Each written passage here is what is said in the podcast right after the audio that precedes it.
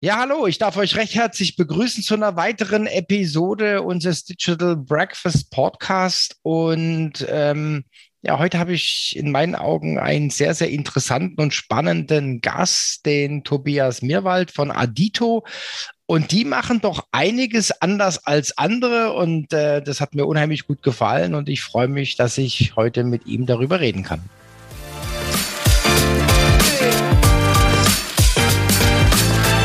Herzlich willkommen zum Podcast des Digital Breakfast. Thomas Barsch spricht darin mit Experten über Themen der digitalen Transformation. Er veranstaltet jeden Dienstag und Freitag das Digital Breakfast. Alle Informationen dazu findest du auf www.digitalbreakfast.de. Abonniere dort den Newsletter und außerdem abonniere diesen Podcast und bleibe auf dem Laufenden. Mein Name ist Valerie Wagner und ich wünsche dir viel Spaß beim Hören.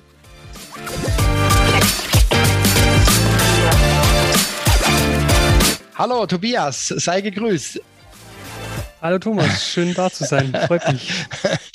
ja, ähm, wir fangen mal so an. Sag doch mal ein bisschen was ähm, für unsere Zuhörer über, über deine Person und ähm, ja, womit du dich beschäftigt, was, was du so machst, ja? Ja, gern. Ähm, ja, Tobias, Tobias Mierwald, bin ich ja doch schon sehr lange Zeit bei der Adito, glaube ich, mittlerweile 15 Jahre. Ähm, und eigentlich so ein Adito-Eigengewächs, wie man es kennt. Mhm, also nicht die mhm. klassische Vita von Unternehmen zu Unternehmen, sondern in dem Unternehmen Adito einmal quer durch alle Teams, Abteilungen mhm. und auch ja, Professionen durchgerutscht. Bin eigentlich originär Techniker, also Informatiker. Mhm. Mhm. Habe dann sehr früh aber eigentlich erkannt, dass ähm, mich die Technik begeistert und für mich die Technik auch ein Vehikel ist, um Sachen effizienter, schneller, besser zu machen, auch automatisierter zu gestalten. Aber das, was mich eigentlich wirklich reizt, ist die Arbeit mit den Menschen. Bin dann sehr früh ins Projektmanagement eingestiegen, habe größere Kundenprojekte äh, mitgestaltet und dann irgendwann auch Richtung Vertrieb und Marketing. Also mhm. einmal wirklich quer das Unternehmen. Mhm. Und ähm, das ist auch meine Profession mittlerweile. Arbeiten mit Menschen, mit unseren Kollegen, mit unseren Teams, mit unseren Aditos Autos ähm, mhm. und Marketing und Vertrieb. Also wirklich eigentlich von der Technik hin zum Kunden sozusagen gerutscht, mhm. einmal quer durchs Unternehmen. Also eine spannende Entwicklung, ja, weil für so einen Technikaffinen ist es ja nicht unbedingt üblich, ähm, dass er quasi so eine Laufbahn ein, äh, einschlägt, sondern man geht ja dann eher in die Fach, Fachrichtung oder so. Ja, und du bist jetzt in die eher so in die Führungs-Leadership-Richtung gegangen, so wie ich es verstanden habe, ja. Auf jeden Fall, ja. Okay. Und ich glaube, mhm. es kommt halt wirklich aus diesem Purpose oder aus diesem Zweck raus, mit Menschen mhm. zusammenzuarbeiten. Mhm. Und ähm, was mich auch begeistert, ist eine Atmosphäre von Leuten, die für ein Thema brennen, die sich gegenseitig anstecken, was Neues, sage ich mal, zu gestalten. Und da kam eben ganz stark sehr früh dieser Personal Coach Leadership Gedanke auch raus. Ja. Mhm. Okay, das habe ich doch richtig erkannt. Und ähm, sag vielleicht noch mal ein paar Worte äh, äh, inhaltlich zu Adito. Was, was macht ihr? Was, ist eu, was sind eure Leistungen? Was bietet ihr an? Mhm. Ähm, Adito ist ein deutschsprachiger CM-Anbieter oder XIM, also Any Relationship Management Anbieter. Mhm. Ähm, wir haben momentan 135 Aditos, also es gehört mhm. zu den größten am deutschen Markt.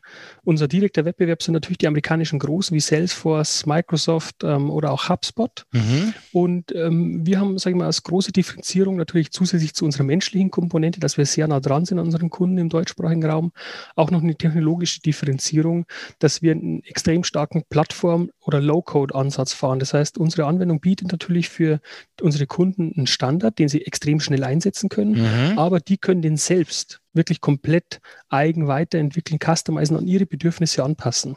Und da gibt es eben auch eine ganz spannende Studie dazu, die wir seit drei Jahren machen, wo wir immer wieder fragen, was ist denn die beste Mischung zwischen Standard, und eben Individualisierbarkeit. Und mhm. da kommt eben immer mhm. mehr raus, dass die Zustimmung, glaube ich, mittlerweile bei fast über 90 Prozent liegt, dass diese Verbindung von, ich habe einen Standard, um schnell zu sein, um zu adaptieren zu können, aber ich habe die Möglichkeit, eben individuelle Prozesse, die mich wettbewerbsfähig machen, die mich am Wettbewerb auch differenzieren, die einfach einfließen lassen zu können, dass das der beste Match ist sozusagen.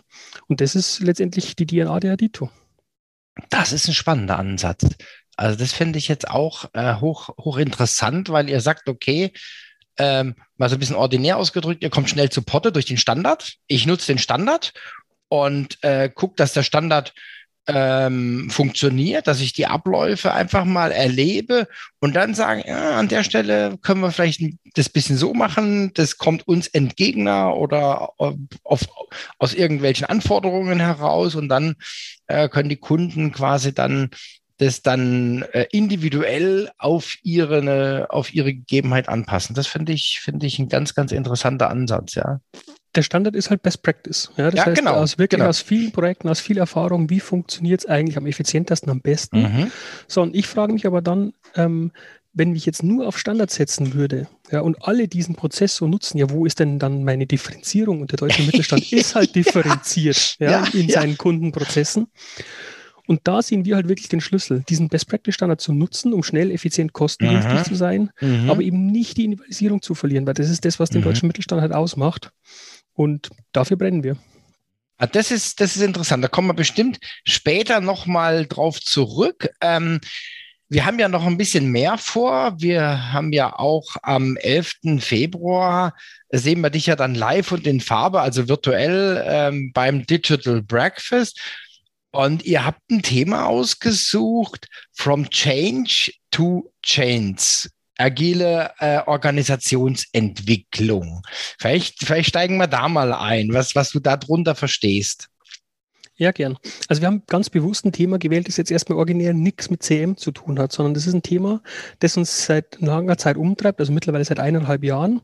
Und gerade ich persönlich habe mit Kollegen und Kolleginnen bei uns im Unternehmen da auch schon richtig Fahrt aufgenommen. Und zwar, uns geht es darum, ich glaube, jeder weiß, die Welt wird immer komplexer, die Welt wird immer schnell drehender, man muss immer stärker auf Veränderungen reagieren können. Und jetzt schaut man sich aber mal die Firmen an, die so in Deutschland existieren, wie die Organisationsstrukturen sind. Die meisten haben Abteilungs- und Teamstrukturen, das heißt eine klassisch hierarchische Struktur. Es gibt eine Geschäftsführung, es gibt Abteilungsleiter, es gibt Teamleiter, vielleicht haben sie Matrix-Organisation, also so die klassischen Management-Methoden, die man mhm, kennt. Mhm. Und da ist ja wirklich so, dass Veränderung eigentlich über das Management passiert, also über mhm. die Hierarchie passiert mhm. Change.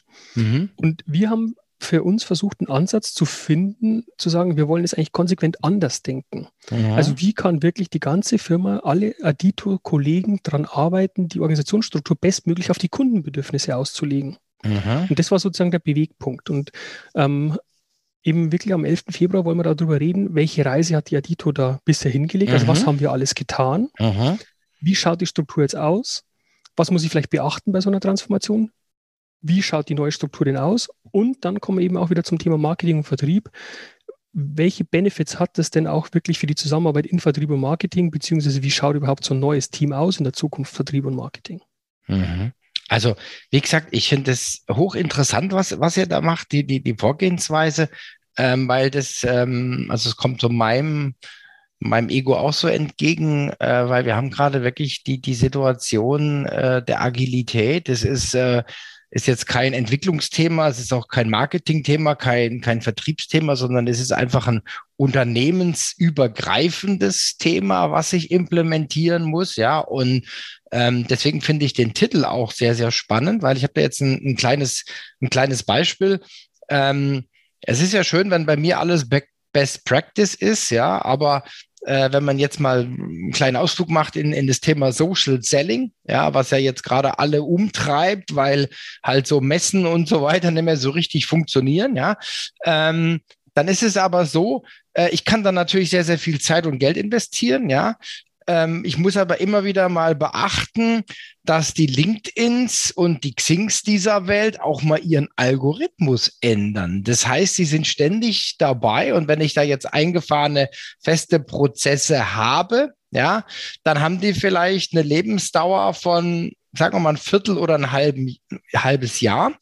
Und ähm, das ist jetzt quasi die Chance, das zu nutzen. Und da habe ich auch noch, schiebe ich nochmal ein Beispiel hinterher. Ähm, früher konnte man zum Beispiel 100 Kontakte am Tag bei LinkedIn, äh, ich sage jetzt mal, äh, kontaktieren, also äh, vernetzen.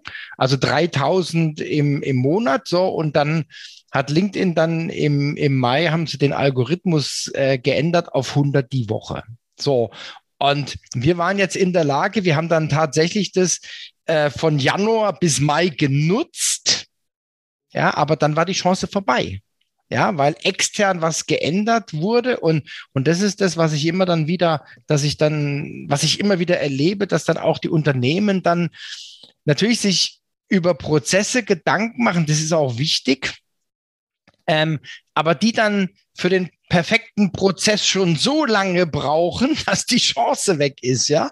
Also äh, aus verschiedenen Gründen dauert es zu lange, ja, wahrscheinlich auch wegen dem Silo-Denken, ja, das macht das Marketing, ja, da schreiben wir die mal an und äh, dann sind die gerade im Urlaub und dann vergehen zwei, drei Wochen und, und die Chance ist dann irgendwann weg. Deswegen finde ich das äh, sehr, sehr, sehr, sehr cool, äh, was er da äh, gemacht habt. Also vielleicht, vielleicht teasern wir das nochmal so ein bisschen an. Wie, wie habt ihr da, wie seid ihr da, also wie habt ihr begonnen mit dem, mit dem Thema? Wie seid ihr eingestiegen?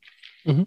Also ich glaube, jedes Unternehmen hat irgendwo einen Schmerz, wo es sagt, so wie es jetzt ist, kann es da nicht weitergehen. Und ich glaube, mhm. der ist bei, bei vielen Unternehmen unterschiedlich. Das kann aus Vertrieb und Marketing kommen, das kann aus der Produktentwicklung kommen. Also das gibt es ja verschiedenste Facetten, sage ich mal, wo man Schmerzen hat. Bei uns hat das Ganze eigentlich angefangen im Thema Produktmanagement. Mhm. Also wirklich, das heißt Erfassung der Requirements, der Anforderungen, die unsere Kunden haben an, an, an Standardprodukt, mhm. wie funktioniert das Best Practice und dann die Umsetzung. Mhm. Jetzt musst du dir das so vorstellen, es gab bei uns ein Produktmanagement, dann gab es eine Entwicklungsabteilung, also wirklich diese Silos wieder. Mhm. Ja. Mhm. Mhm. Jetzt ist ja eine unglaublich hohe Komplexität, dass du vom Produktmanagement forderst. Wir haben eine Plattform für Vertrieb, Marketing und Serviceprozesse. Mhm. Das heißt, im Endeffekt musst du im Produktmanagement die Profession für alle drei Bereiche haben mhm. und dann am besten das perfekt aufnehmen, modulieren können und dann mit der Entwicklung abstimmen. So, und dann mhm. kommt zum Schluss der Kunde, der das Produkt einsetzt. Das ist wieder ein Silo. Und da haben wir gesagt, so kann es eigentlich nicht weitergehen. Zum einen ist es sehr schwierig, diese eierlegende Wollmilchsau zu finden, also den Allrounder, der gleichzeitig für alle Spezialist ist. Und dann haben wir nur das Problem der Silos, dass die Entwicklungsabteilung dann was umsetzt, Produktmanagement schaut sich das wieder an, dann gibt es noch das Kundenfeedback. Und da haben wir gesagt, wir müssen zwei Sachen grundlegend ändern. Mhm. Das eine ist, wir wollen Teams in der Zukunft eigentlich crossfunktional besetzen. Mhm. Also wirklich nicht mehr eine Profession Entwickler, eine Produktmanager, eine Vertriebler, sondern ein Team muss immer komplett handlungsfähig sein. Und zwar bis zum Kunden hin. Das heißt, mhm. du brauchst da drin einen Vertriebler, du brauchst da drin einen Entwickler, du brauchst einen Produktmanager, du brauchst auch Marketing da drin, um eben alle Professionen in einem Team zu haben, dass die nicht mehr durch die Silos müssen, mhm. ein fertiges Produkt für den Kunden zu entwickeln. Das heißt, dieses Cross-Funktionale, das war eine große äh, neue Idee, das anders zu denken und dass man auch unsere Teams wirklich vom Kunden her denkt. Also nicht mhm. nach Aufgaben intern, so wie mhm. ich bisher hatte, die Entwicklung und so weiter, sondern eigentlich, was muss beim Kunden zum Schluss ankommen und wie muss ein komplettes Team dafür aufgebaut sein, dass beim Kunden Mehrwert ankommt. Also mhm. diese beiden Themen waren sozusagen die, die Visionen von Johannes und mir, wie wir mhm. Adito eigentlich transformieren wollen. Mhm. Mhm. Dann kam noch was Zweites hinzu, dass wir gesagt haben, na, wir möchten eigentlich nicht, dass es nur dann funktioniert, wenn das Management die richtigen neuen Strukturen entwirft, also sprich Teamleiter, mhm. Abteilungsleiter oder auch die Geschäftsführung, sondern wir wollen, dass jeder im Unternehmen diese Strukturen mit verändern kann. Mhm. Das heißt, jeder soll versuchen, das Bestmögliche an Struktur schaffen zu können, damit beim Kunden ein Ergebnis rauskommt, das den begeistert. Mhm. Das sind so die zwei Ideen, mit denen wir eigentlich gestartet sind. Und dann haben wir eigentlich relativ schnell festgestellt, dass wir mit der Struktur, so wie sie jetzt ist, nicht weiterkommen. Mhm. Und haben dann gesagt, wir wollen eine neue Organisationsstruktur finden für Adito. Mhm. Und dann ist was ganz Spannendes passiert, weil wir haben gesagt, jetzt könnte man den alten Weg anschlagen. Das heißt, wir machen uns das sehr lange Gedanken und haben dann irgendwann eine Lösung und holen dann unsere Aditos ab. Mhm. Mhm. Oder wir machen jetzt sehr früh vor auch über 130 Kollegen und Kolleginnen auf und sagen, hey, wir wollen eigentlich mit euch jetzt auf eine Reise gehen, hin zu mehr Cross-Funktionalität, hin zu mehr Selbstorganisation, hin zu mehr Mitbestimmung. Wir wissen aber noch gar nicht, wie die Organisationsform in der Zukunft ausschaut. Mhm. Sondern wir wollen den Weg mit euch gehen. Mhm. Mhm. Das, glaube ich, kannst du dir vorstellen, ist ein extremer Mindshift. Hinzu, wir, wir geben eine Vision vor, wir wissen aber den Weg dahin vielleicht noch gar nicht. Mhm. Und diesen Weg sind wir jetzt das letzte Jahr ähm, gegangen. Wir haben mhm. ein eigenes Team gegründet, Wanadito, das hat sich gekümmert um das Framework und dazu geht es dann später auch drüber. Ja. Mhm. Interessant. Und wie war da so die, wie war da so die, die, die, die erste, die ersten Reaktionen? Du, durchwachsen, kann man das so sagen? Ja. ähm, ja. Also ich glaube zum einen ähm, schon sehr positiv, ähm, einfach aufgrund diesen, ja, dieser Aufbruchstimmung auch zu sagen, wirklich neue Wege zu beschreiten, sich das auch zu trauen, so anzugehen und diese hohe Einbeziehung zu machen.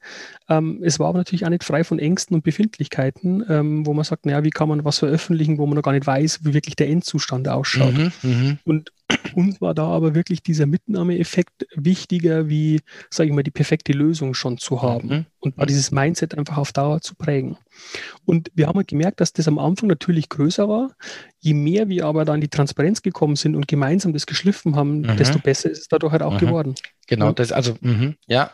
Also ich weiß, was du meinst, weil das ist ja, du steigst ja auf einmal ein, ähm, also wir heißen ja Pionierfabrik, ja, deswegen, wir haben das auch so äh, in unserer DNA drin, ja, das heißt, dass wir immer wieder was Neues ausprobieren, neue Wege gehen, ähm, äh, auch mal scheitern, ja, und dann kommst du halt dann zurück und sagst, okay, das ist ein guter Weg und kannst es dann auch, äh, ich sage jetzt mal Kunden, Partnern empfehlen. Und aber was halt auch, was, was bei uns auch ähm, in, in der DNA ist, und das sehe ich jetzt so auch Parallelitäten für bei euch am Start, ist ja dann dieses, dieses Akzeptieren einer großen Unsicherheit.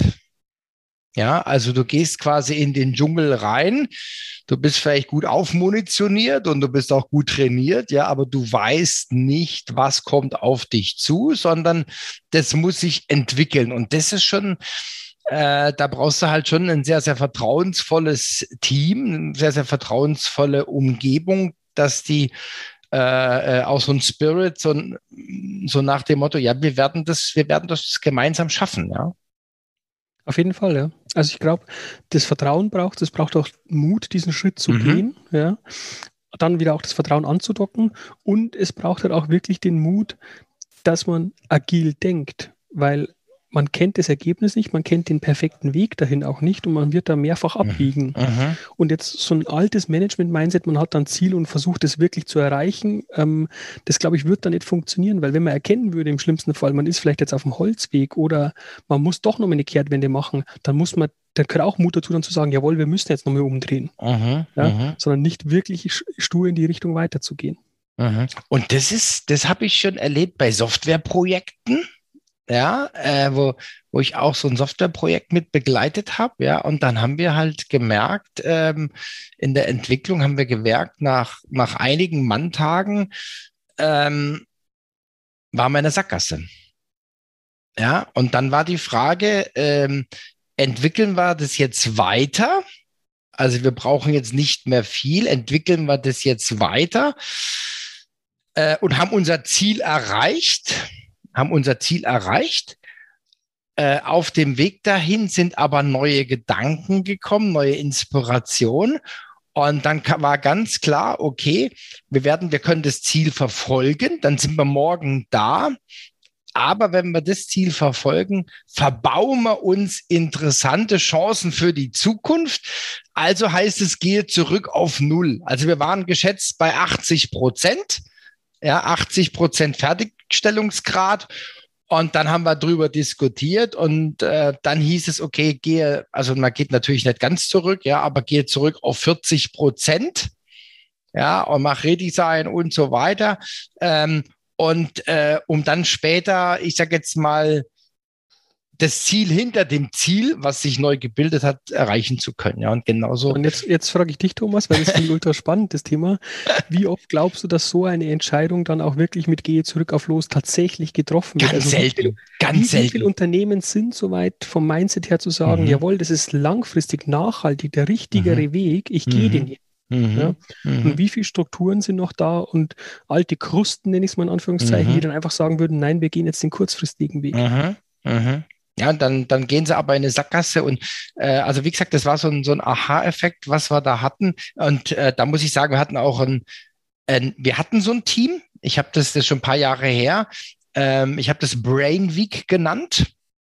Ja, weil mir das auch alles, äh, mir ging die ganze Entwicklung ging mir zu, äh, zu langsam und also ähnliche, ähnliche Struktur. Wir hatten wir hatten, ich sage jetzt mal Coda da, wir hatten ähm, Grafiker da, wir hatten die Welt, also wir hatten, glaube ich, waren so ein Team, so sechs, acht Leute alles verschiedene Disziplinen. Wir konnten alles machen. Ja, wir hatten sogar Übersetzer da, ja, weil wir das dann natürlich in Deutsch, in Englisch, ja. Also das war, heute würde man vielleicht sagen, so Richtung Hackathon, ja. Und äh, ja, fünf Tage haben wir uns eingeschlossen und nach dreieinhalb Tagen kam die Erkenntnis, ja. ja. So, und jetzt transportierst du das Ganze halt mal wirklich auf große Organisationen, auf große IT-Projekte, da wird das Ganze halt wesentlich komplizierter. Aha weil da die grundlegende Haltung schon oft auch noch ist, ja, Digitalisierung ist ein Projekt oder ich habe halt mhm. halt einzelne Projekte, mit denen ich jetzt Digitalisierung betreibe. Und wir sind halt der festen Überzeugung, dass Digitalisierung eigentlich eine Haltung ist. Das heißt, dass man sich konsequent hinterfragt, welche Prozesse kann ich effizienter gestalten, wie digitalisiere ich die? Mhm. Und dann ist eben nicht die Frage halt, ist es ein IT-Projekt, ist es ein Fachbereichsprojekt? Mhm. Also die mhm. Diskussion gibt es ja schon seit Ewigkeiten. Ganz mhm. früher war es immer ein IT-Projekt. Mhm. Dann kam so der, die große Aufbruchsstimmung. Alle haben gesagt, nein, Digitalisierung ist ein Fachbereichsprojekt. Und ich sage ja, nein, genau. sag, nein, auch das ist es eben nicht, ja, weil ähm, in, zu dem Zeitpunkt, wo äh, Digitalisierung nur ein Fachbereichsprojekt ist. Ja. Jetzt gibt es am Markt unglaublich viele Cloud-Software. Für jede Lösung gibt es oder für jedes Problem gibt es ein Pflaster. Aha, ja. Das aha. heißt, der Fachbereich kann sich auch extrem einfach an diesen Produkten bedienen, was ja auch eine totale Errungenschaft ist. Mhm. Aber letztendlich, was kommt dabei wieder zu kurz? Mhm. Das kommt auch in unserer Studie ganz gut raus, dass eigentlich die Vernetzung, die Integration unter den Systemen und diese digitale Strategie Mhm. wirklich eine, äh, sage ich mal, transparente Kundenbasis zu haben, die kommt dadurch wieder zu kurz und die wird auch schlechter. Weil man sich für Speziallösung, einmal Eventmanagement, einmal Umfragen, mhm.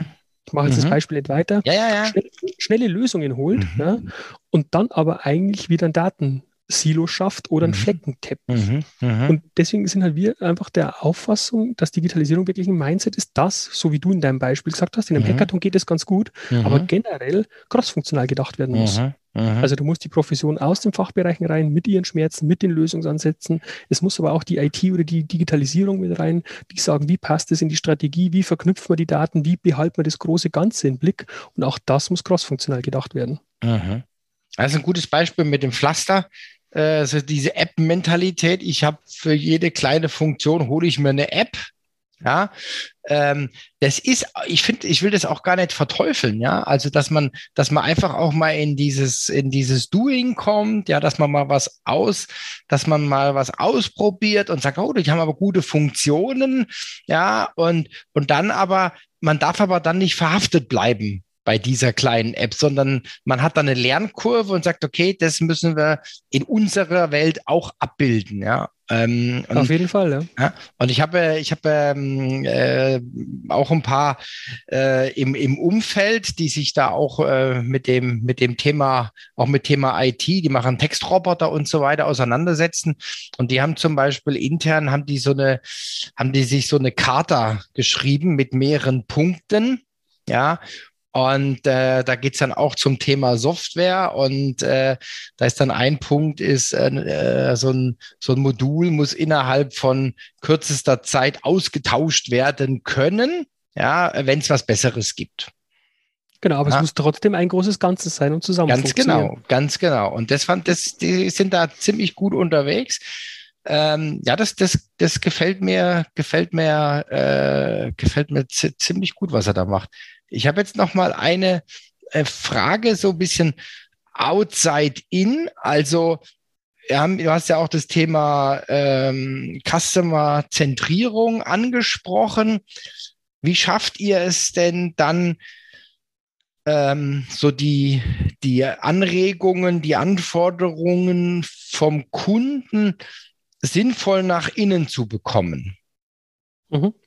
Also auch da verfolgen wir halt diesen cross-funktionalen Ansatz. Ähm, das heißt, in einem Team, also du musst das jetzt so vorstellen, wir haben jetzt Teams, die sich um die Produktentwicklung kümmern, die cross-funktional besetzt sind. Nehmen wir mal als Beispiel unsere Sales-Lösung, mhm. ja, die sich um die, um die vertrieblichen Aspekte kümmert.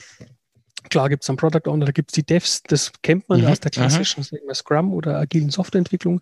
Da gibt es aber eben auch Rollen wie Product Communication, die kümmern sich darum, um die Kommunikation, um die, um die Website-Darstellung. Da gibt es eben auch die Key-User, die von Kunden besetzt sind sozusagen, damit die wieder den Input sozusagen direkt in die Lösung bringen. Das heißt, diese Teams sind auch cross-funktional besetzt und können auch mit externen Rollen besetzt sein, wie unseren ah, Kunden, unseren okay. Partnern. Also du hast jetzt gerade gesagt, ähm, äh, das mit den, ähm, na, mit den Usern, ähm, Key-Usern, mit den genau, Key-Usern, genau, mit den Key-Usern.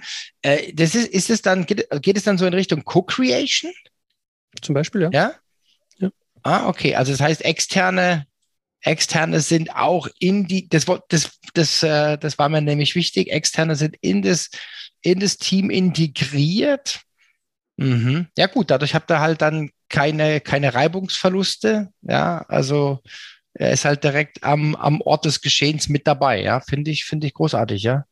Genau, und die große Prämisse ist halt wieder, das Team muss komplett handlungsfähig sein. Mhm, ja, und wenn dir mhm. diese Perspektive fehlt, dann wärst du halt nicht handlungsfähig. Mhm, mhm.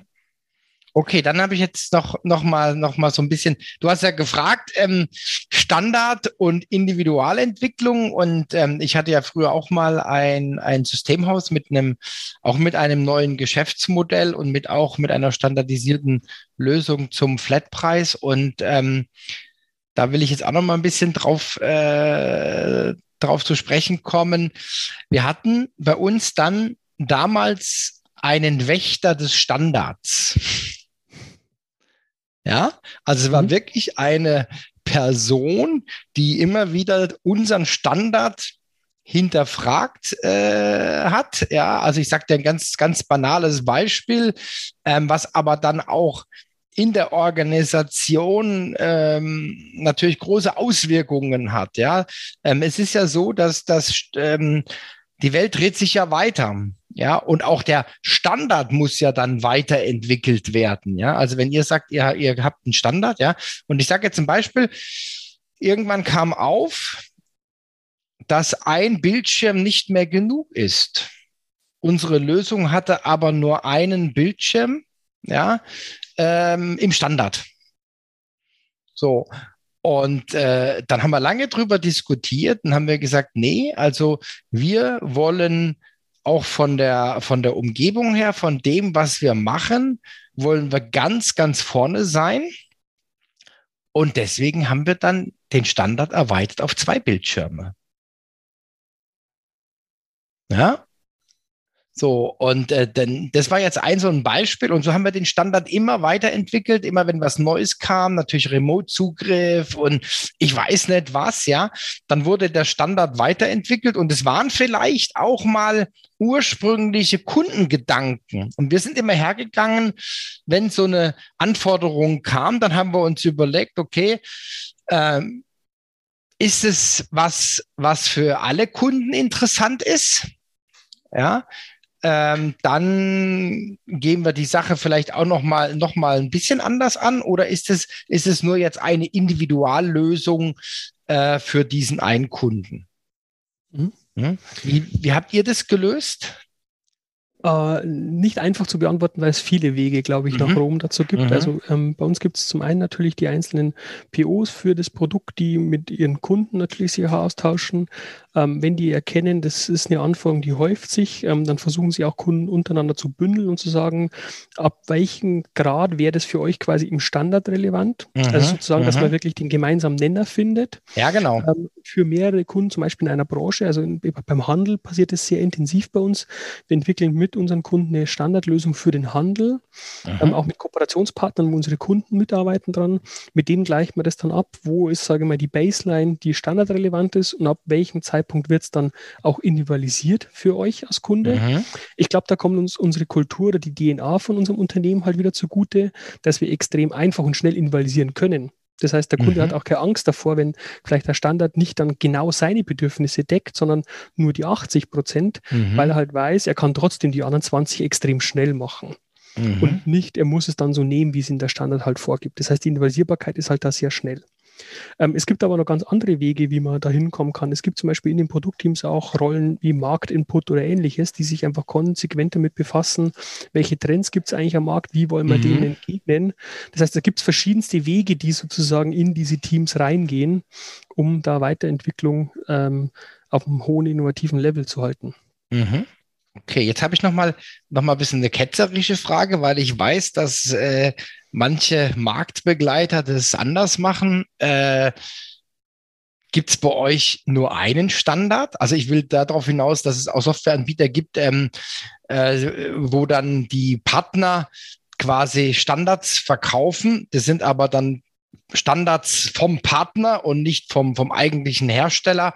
Und äh, ich habe da selber schon in der Erfahrung äh, äh, Situationen ähm, erlebt, dass sie gesagt haben, ja, es ist doch die, ist doch die Standard-Handelsbranchenlösung, äh, ja. Und äh, wenn man dann genau hingeschaut hat, äh, dann gab es halt 25 Standard-Handelslösungen von dem Hersteller, weil die, die, die Partner halt jeder was, was selbst, was eigenes entwickelt hat. Wie, wie habt ihr, habt ihr sowas gelöst? Mhm. Ähm, es gibt uns zwei Teams. Es gibt einmal unseren XRM-Standard, der eben mhm. wirklich Vertrieb, Marketing, Service ähm, sozusagen als großes Thema enthält und das Thema Collaboration, also themenbasierte Zusammenarbeit. Mhm. Ähm, da würde ich gerne nachher noch vielleicht einen Satz dazu sagen, weil ich glaube, auch das ist ein großer Gamechanger. Und dann gibt es die Branchenlösungen für Handel, für Bau, für Maschinenanlagenbau und so weiter. Und da gibt es die unterschiedlichen Konstrukte. Also es gibt welche, äh, die wir komplett alleine entwickeln als Adito.